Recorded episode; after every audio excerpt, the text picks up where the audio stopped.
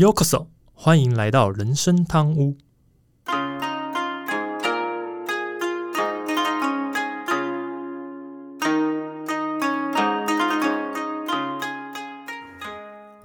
话说今天录音的时候是五月二十六，嗯哼，哎，即将要过完五月啦。对啊，啊准备对啊。然后，好，最近看到一个，应该说跟大家明年比较有关，但是讲有趣嘛，应该不太有趣，尤其上班族应该都不觉得有趣。就今年二零二三年，因为蛮多补休的嘛，嗯，应该说为了放成年假，所以要补班，正确来讲应该是是这样。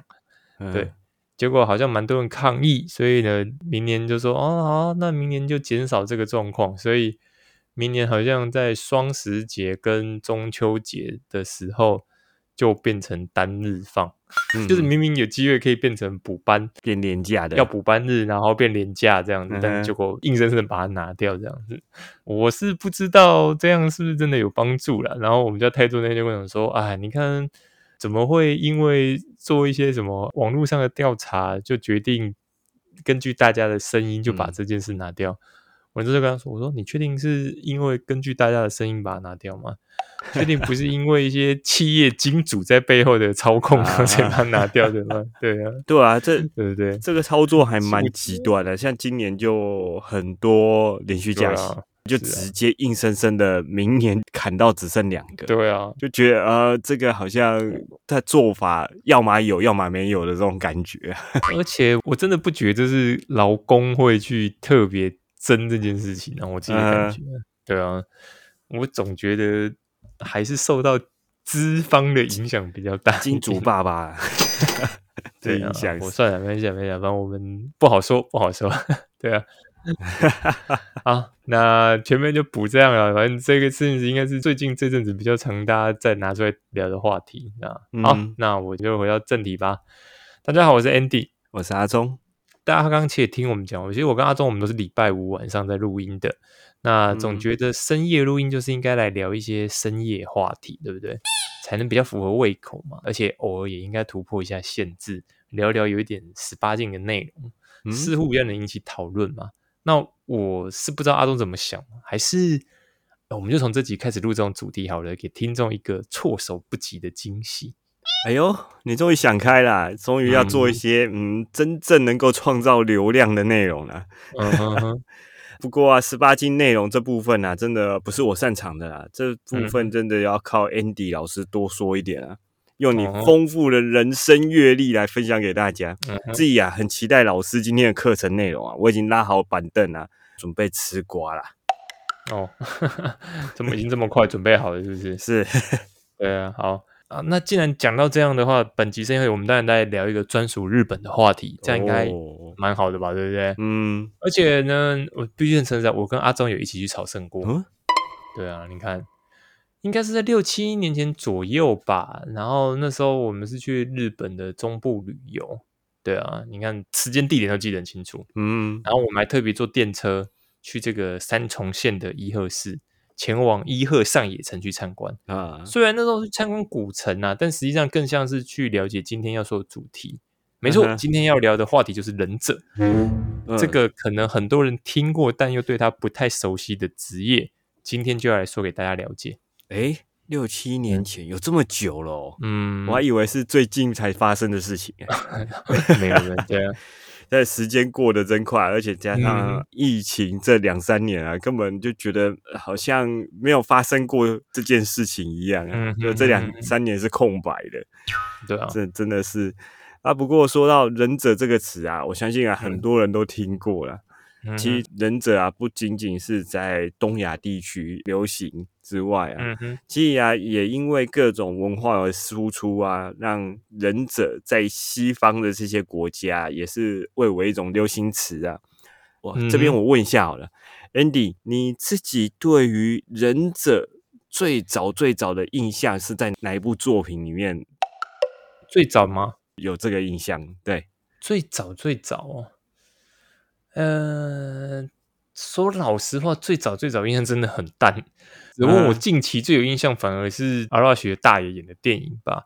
哦哼，如果最早最早的话，好啦，我印象比较深刻。如果不谈这部电影的话，就是那个有一部石川五右卫门的，哼，因为神武卫门也是忍者啊，如果我没记错的话，大虽然他叫大家都叫大道啊，大道，对，可惜他嗯也是忍者，因为后来发现好像是甲贺还呃甲贺的忍者吧，我如果没记错，甲贺还伊贺的忍者，伊贺的忍者的样子，就是这个吧。其他我就真的印象很淡，这样子。哇，这意思就是说，你从小时候就开始看一些日本的电影哦。对对对对，哇，那真的很厉害。像我就是比较像小朋友，嗯我，小时候看的啊，最早最早有印象的作品叫做《忍者哈特利》，嗯嗯哼，这就是一个卡通嘛，动画嘛，里面的主角啊，就是一个呃学业啊跟体育都非常烂的一个人。嗯哼，他只要遇到困难呢、就会求助于忍者哈特利啊。这时候哈特利就会用各种各样神奇的忍术来帮忙他解决一些问题。当时啊，就觉得哇，忍者真厉害啊，而且还会突然凭空消失这样。但呢，整个剧情情节的铺陈就会让我觉得，诶，怎么这么像哆啦 A 梦？怎么那么像小叮当？这是不是抄袭的、啊？其实长大一点，后来才知道哦，原来忍者哈特利也是藤子不二雄 A 的作品啊，难怪整个风格这么的像啊。嗯哼，真的，以后大家看漫画或看动画节，先查一下作者好不好？才不会自己误会这么久。真的，小时候哪有网路啊？就像很多人想说，欸奇怪，问那个柯南是抄大道的吧？这不是那个那个基德吗？啊，对啊，因为其实基德是先出的，嗯后来才出柯南。很多人说抄的吧，柯南怎么会抄袭？就会发现哦，没有，是同一个作者啊，都是青山刚昌啊。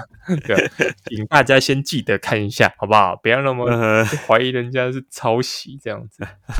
对啊，好，那我们这一集要讲的这个忍者，当然很多人不要听过就是令甲，嗯哼，但其实还有另外一个称法叫做 shinobi，shinobi 就是这个忍这个字的念法，读音吧，啊，单纯忍这个字就是叫 shinobi 这哦，样子。呵呵呵，对对对，那它其实是源于日本的一种比较特殊的所谓的战斗员的一个单位。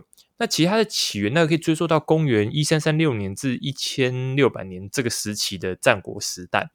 当时因为日本的战争非常的频繁啊，所以各大的领主或讲大名，嗯他们都需要招募所谓的精锐部队，因此这个忍者就因应而生。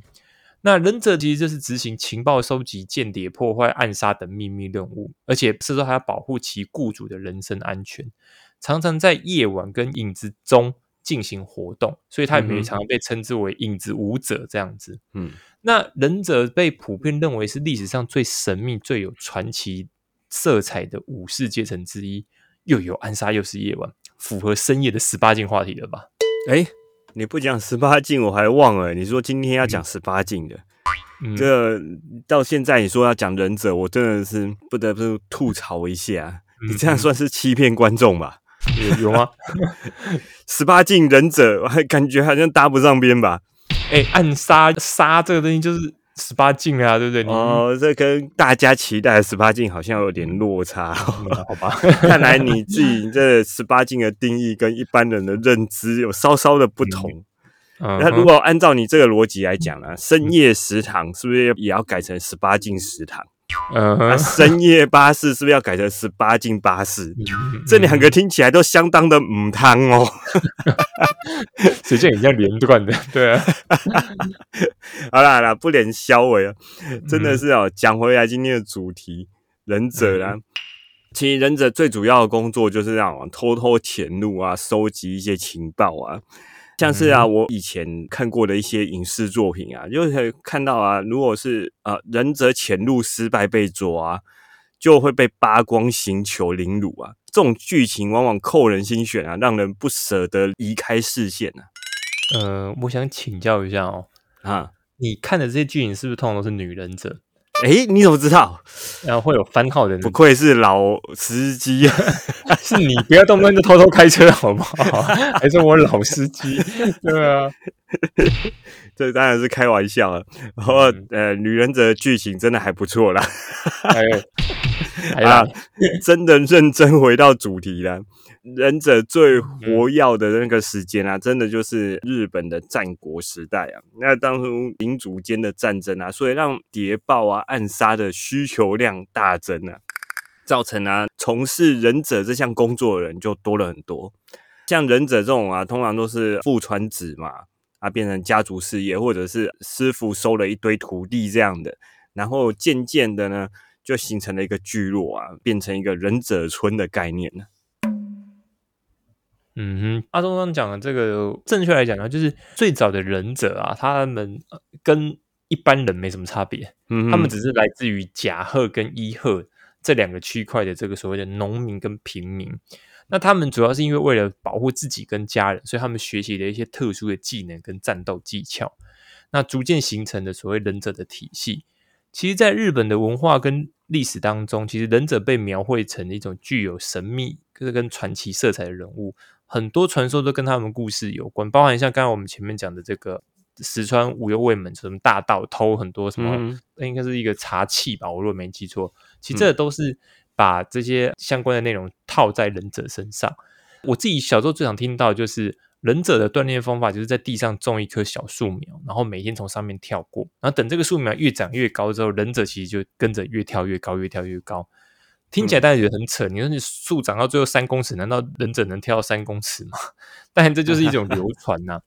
那换个方式想，也许这就是当初农民和平民想到这种所谓锻炼手法，所以让自己跟一般人与众不同，才间接发展出这个新的职业，说不定。嗯，哎，你刚才说到的那种锻炼法，跳树的锻炼法，嗯，其实我印象中我在哆啦 A 梦里面好像有看过一集，里面曾经有类似这样的剧情。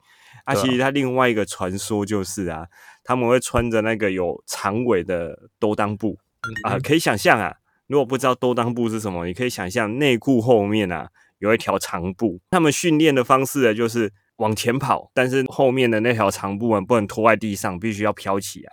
当你越跑越快的时候，他们会把那个布啊越加越长。用这个方式来训练速度啊，当然这些都是传说啦。不过其实不管是跳树啦，还是跑步啊，都可以确定的是，其实忍者要做相当强度的体能训练是免不了的啦。其实也有说到啊，一开始忍者应该都是一般人，大多数应该也都是平民的阶级呀。平民来当忍者的最大原因，是因为其实日本的阶级制度啊。啊，十分的严谨啊，像武士阶级的人啊，他们就遵从所谓的武士道，不愿意做那种一些见不得光的职业啊。而且啊，差遣这些忍者的人啊，通常都是武士阶级的人啊，所以他们武士啊，不太会甘愿去降级去做一些忍者做的事情。就因为啊，这些忍者本身可能自己就是平常人，就是平民啊、农民，所以他们平常会用什么武器？他们最初的武器都是从一些农具，或者是日常用品，或者是呃园丁的一些器具改造而成的啦。像大家有些印象的话，就是忍者常会拿一些武器，就是一手像镰刀啊，中间有个链子，另外一边是一个秤锤之类的在那边甩，可以明显的看出来，这其实就是一种农具的改造啊，嗯，对吧？其实这些农具的改造的好处是什么呢？就是他平常不用的时候呢，就是把镰刀隐藏于民居之中啊。就算被抓到，你就说我是农夫啊，拿着镰刀应该是很合情合理的吧？对吧？当时还好还没发明折凳啊，不然其实折凳可能会变成十大忍具之首啊。哎，等等。嗯，你不要故意把星爷电影的梗带过来好吗？这样也你也能提到折凳，因为我听不出来吗？呃，哎啊，我我扳手掉了。那身为修车工人，带一只扳手在身，不同时代好不好？一三几年、一六年没有修车工人这件事情，还带扳手嘞，修马车。那时候大家都骑马嘛，连马车都很少嘛。是 是是。当然，刚其实阿东前面讲了这么多，说真的，忍者的传说非常的丰富多样。我自己觉得最著名就是这个忍者巫夫，对，嗯，那据说忍者巫夫是一种很特殊的住宅。内部的布置非常复杂，有各种的设施跟陷阱。不止这个啦，其实还有很多，比如说所谓的暗房，就是你可以站在墙壁，就突然就哎就消失这样子。嗯那它其实主要是用来保护忍者跟他们的雇主。为什么？因为有时候可能他们要保护的人被被追杀，但是在这个房子里面，他们就可以利用这些设施来保护他，然后甚至让他隐藏起来。那此外，其实还有很多其他的传说，包含像什么忍者可以隐形啊，忍者可以行走水面啊，忍者可以使用各种神秘的武器，例如像是手里剑、吹剑跟烟雾弹之类的。那此外，忍者还有呃，也必须具备着侦查跟追踪的能力，还有隐藏身份的一个技巧。嗯，刚才提到忍者屋夫，我觉得那是一个相当有趣的房子啊。把它称作为机关屋也不为过啊！其实它到处都有一些旋转门啊，或者秘密通道之类的，很容易啊。你可能跟着前面的那个人走，而接转个弯，那个人就不见了，就跟人家讲了，忍者可能啊隐形之类的啊，反正人不见了嘛。当时啊，我猜测啊，可能原本想要潜入暗杀人的忍者进去之后啊，在那个房子反而被反暗杀。刚才也有提到啊，像忍者有一些特有技能，其实这些特有技能就称称为忍术嘛，而且每个流派都还有自己的秘技，像我们常常看到什么火遁啊、水遁啊、土遁啊，这些其实都是真实存在的，但这些忍术啊，完全不用结印或者使用查克拉就可以使用啊，现实环境的像是火遁。它其实就是利用一些火药，或者是利用一些放火来分散敌人的注意力的一种技术。像水遁呢，就是它可能要学习一些能够长时间潜水或者在水面上移动的一些技术。像土遁，就是可以利用地形啊去做隐藏，或者是一些攀爬的技术。其实这些才是真实世界里面的人数啊，而这些人数啊。最终的目的其实就是为了要潜入敌阵，去安全的完成任务而发展出来的。阿峰刚解释这些，就是主要在告诉大家说，忍者虽然传说很多，但有一些是真实存在，但也有一些可能真的是就比较嗯 夸张了很多。是啊，就是。以讹传讹，这样 越来越夸张，对啊？比如说隐身，这个真的是有点夸张了。你最多可能是因为他穿的比较黑，所以他正在黑暗之处，你就比较难发现他之类的这样子，嗯，而不是真的隐身。对，那当然，其实我们底下忍者，其实大家最常听到还是两个派别嘛，主要就是伊贺跟甲贺，伊贺流跟甲贺流。那其实伊贺流的忍者多以间谍、破坏、监视等工作为主，技巧是比较好的那种。那甲贺流就比较以暗杀战斗为主，然后大家是对他们是比较会敬畏的。在日本的历史上，其实伊贺流跟甲贺流的忍者，其实他们也多次的对抗过，是一段非常有名的历史。但是偶尔他们也有可能遇到一些任务，就会一起合作。不过在我们自己玩的游戏，像是《泰格立志传》里面，其实是不止这两个流派的，包含像说风魔流、轩辕流、三潜流、护影流、跟来流等等。只是最有名的就是甲贺跟伊贺。毕竟，如果你以当时战国来看的话，伊贺流他们服务的大名是德川家，那甲贺流服务的大名是织田跟丰臣家。其实这三个他们都分别统治过日本。当然，你要说织田不算统治过没西亚，反正最曾经一度他们差点嘛。所以来看的话。这两个流派的忍者，就是伊贺跟甲贺，当然也就比其他流派更加出名。毕竟他们服务的大名是真的差点，甚至已经统一过日本。这些大名里面来看的话，当然这两个流派相对的也比较有名，这是合理的一个状况。嗯，对啊，像战国时代啊，这些呃每个大名都需要有情报跟那些谍报的一些工作，所以啊，忍者的需求量就是很高很大啊。但不可能所有的任务都只委托给甲贺或伊贺这两个流派啊。关于忍者流派啊，它这个数目是众说纷纭啊。不过日本自己也有稍微统计一下，说呃，可能有记载或者是有流传的，大概有七十一个流派。他们可能是自己的根据地不同，或者是从属的氏族不同，而产生一个流派出来。其中当然就刚才 Andy 说的最有名的就是三重县的伊贺流跟滋贺县的甲贺流这两个流派最为有名啊。有名的原因当然就是啊，他们服务背后大老板啊，真的名气有够大。像里面有一个我觉得特别可以提的是，像伊贺流啊这个流派啊，哎，他曾经就是不服那个织田信长，不愿意帮他服务嘛，然后呢？织田信长就去征讨他，历史上称为天正伊贺之乱啊。那那时候信长啊就去打伊贺嘛，还好了，信长对于忍者下手啊，没有像他对待和尚那么的狠啊，他有手下留情，没有把他们全部杀光。不然伊贺这个流派啊，差点被打到灭亡啊，这世界上就少了伊贺流这个流派。当然，这段呢是历史上有记载，后来啊又被拍成电影啊，叫做《忍者之国》，有兴趣的可以去找来看看。这部电影就是刚刚前面讲这个阿拉许的大爷他演的电影，二零一七年吧，二零一六年那部电影我也忘了，反正算是还蛮近的。但女主角好像是石原聪美吧，我如果没记错的话。反正那部电影我当时是有看，我觉得还蛮好看的。没事，反正毕竟是电影，大家自己有空去看，我就不多 说。我们回到这个忍者这边，其实忍者主要的这个职责啊，重点还是在于不引人注意的情况下去执行任务。所以他们就需要一些比较特殊的技能，像是隐身啊、潜行啊、爬树啊、游泳等等。此外，他们也是需要精通各种武器使用，比如说刀剑、镖、手里剑之类的。那忍者的工作当然包含，前前面其实提过什么间谍、破坏、监视、暗杀、保护等多种任务，所以他们都必须要掌握这种多种的技能跟技巧。当然，其实里面也有一些工作是像是偷窃的一些行为，跑，比如说偷走文书或者偷走什么密宝。所以啊，忍者在大名的掌握下，其实是一个两面刃，也就是说，他其实是无法搬上台面的战力，但是他们能做的事情其实不比武士少，可是他们就是不能拿来说，因为这毕竟有些事情是不符合道德的。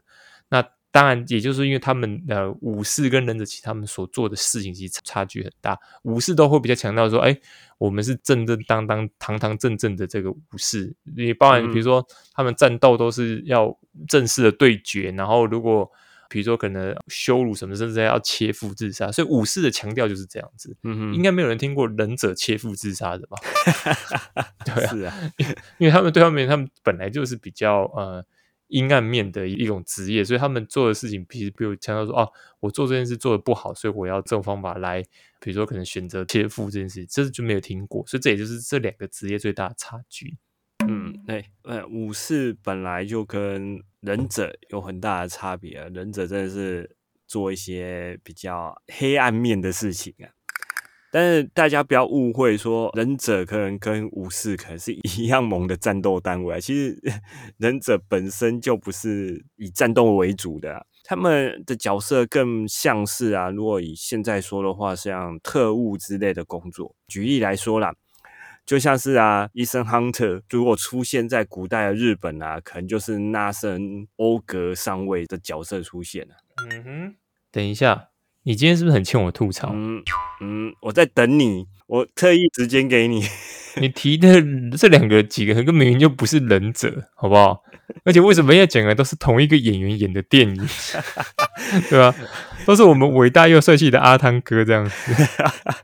嗯，这段算是硬塞的，不过我就是想讲。好了，算你狠。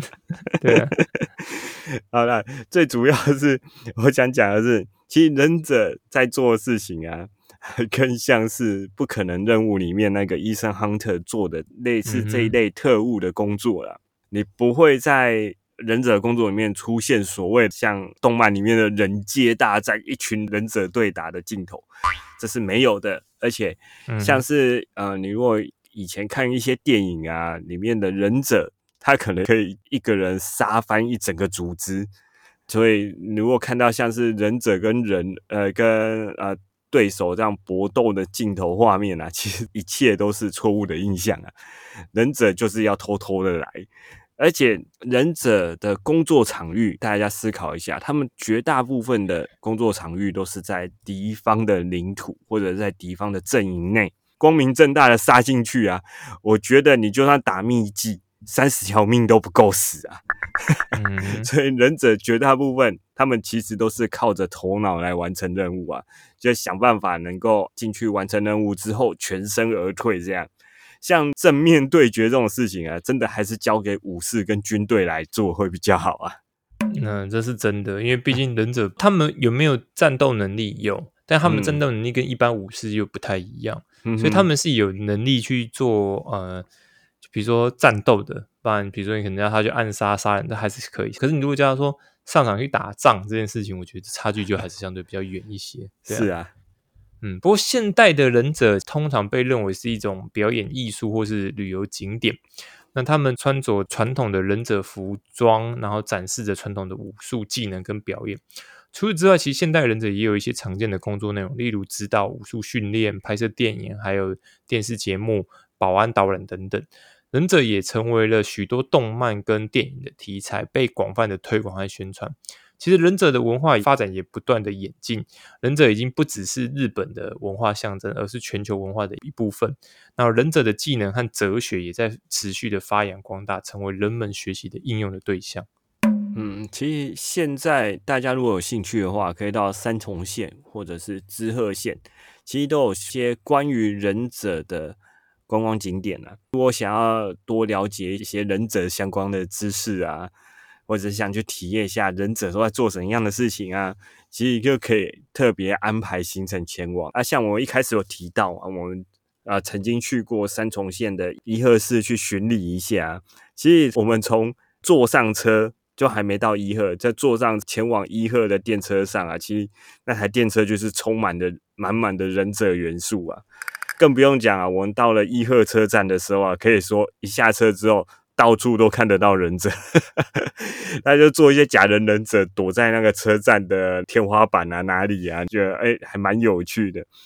啊，如果你要了解像呃伊贺流忍者的话，必须要提一下像。伊贺市里面有个伊贺流忍者博物馆啊，馆内啊都有一些真的忍者做一些忍术的表演啊，或者是像手里剑的这些表演啊，可以看到啊，嗯，这些现实动态表演，去让你知道说，哦，这些是真的办得到的。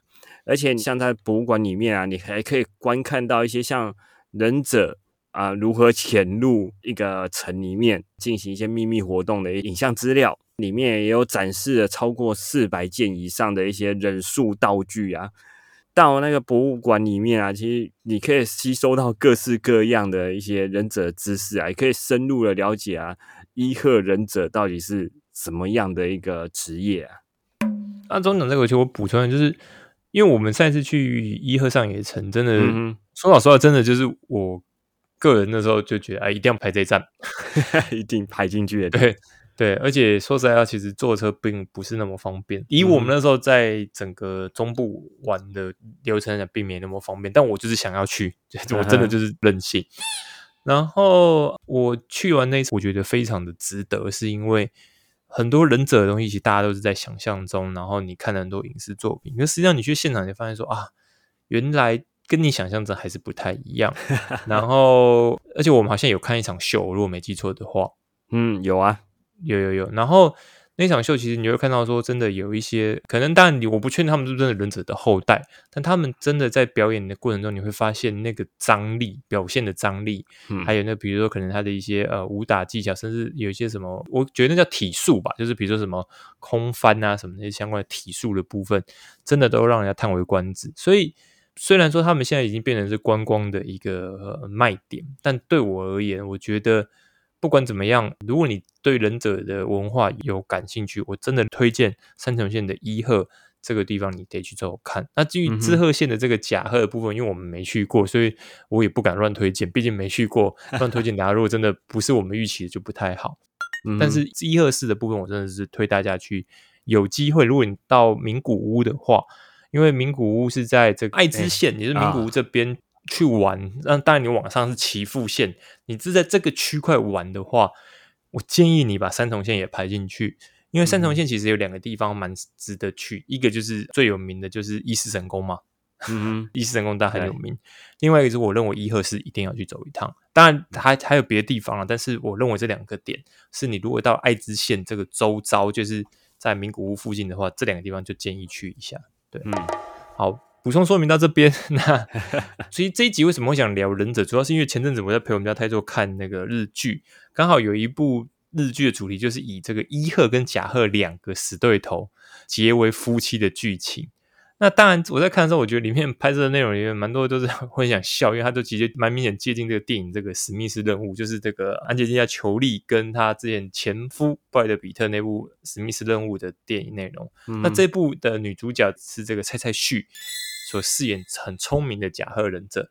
当然，因为蔡蔡旭，我个人是还蛮喜欢，我们家泰座也还蛮喜欢他的，所以我觉得我们两个一起看是觉得这部日剧就是为了看蔡蔡旭。那里面当然有很多不合理的部分，我觉得大家就当做没看到吧。反正 我们本来就是为了看角色而演的。刚好也是因为刚看完这部日剧，所以就想说，哎，忍者好像比较少人聊过。我们自己对这忍者这部分也是有听过，从小到大听过，然后对他很感兴趣，但是好像也没研究，所以就趁这个机会来跟大家介绍一下，也顺便让大家知道忍者到底有多么神秘。嗯，我自己认为啊，忍者之所以这么的神秘啊。最大的原因就是他们的工作是在暗处啊，而且特别像是古代啊，你如果不是忍者村里面的人，或者是忍者本人，根本不可能去了解这个职业啊。大部分先前有讲啊，都是一些口耳相传啊、夸大的一些故事啊，所以啊，就会造就那种忍者师傅啊，会飞天、会遁地啊，还会隐身啊，啊，有时候甚至会觉得他是不是有超能力的这种感觉啦。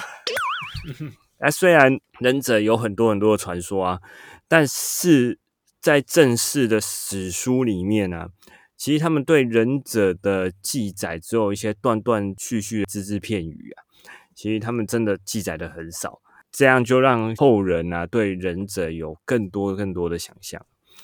啊，像忍者这个职业啊，其实它就随着战国的结束，后来的江户幕府的来临啊，就和平时代的来临，这个需求量啊就减少了很多啊。后来从事这个忍者工作的人也减少了很多，就渐渐的慢慢的退出舞台啊。直到啊一些近代的一些作品的出现啊，才让这个。诶，曾经在幕后的一些职业啊，再度进入一些人们的视野当中啊，让大家重新去想象啊，忍者到底是怎样的模样？那像我自己啊，想象的忍者啊，如果以现代的职业来讲的话，我会觉得他像是。格斗家加攀岩运动员加跑酷运动员加魔术师加上间谍这种多重斜杠的一种职业啊啊！如果你要放到现在来看呢，刚才上述的这些啊，全部练起啊，我觉得他也是个神人呐！难怪忍者啊，最后只能变成传说啊。说实在话，他们真的能力上来讲是非常的夸张啊！所以，嗯哼，如果真的有这样的人存在，我自己的认知啊。我觉得他们一定会被呃一些有利人士所利用，对啊，因为毕竟他们这么强，对啊，就像古时候忍者为什么会被大明所用，就是因为大明想要做很多事情，觉得哎，这群人真的有特殊能力，才会想要利用他们嘛。我觉得这是很合理的一个状况。不过，反正现在忍者这些东西。大部分留在所谓的影视作品里面，我觉得大家就想想就好了，也不用刻意去追逐说到底哪里有忍者什么什么这些。但如果你真的有兴趣，我觉得刚刚我们讲一贺市可以去看看一贺上野城，它里面有一些秀，我觉得你蛮值得去看的。那嗯，也可以去多了解一下忍者的一个内容。那有兴趣，当然如果听众有兴趣，或是你们真的有去，也会来跟我们分享一下。因为我我们去真的是六七年前的吧，没记错是二零一七年去的啦，所以就时间上还蛮长的。如果听众这几年有去的话，也可以来告诉我们说，哎，你们看到有没有什么改变？这样，嗯哼。好，那今天节目差不多这边啦，我是 Andy，我是阿聪。如果你还有任何想跟我们分享或讨论，都欢迎透过主页线资讯栏里面和光在连接信箱分子 i 信留言给我们哦。为我们想看法小赞助。如果听众有喜欢我们节目，喜欢这种人生汤污让 Andy 阿聪更多有内容，或者身为外听众，请您不要给我们评价，让我们大鼓励。好的，我们下周见，拜拜。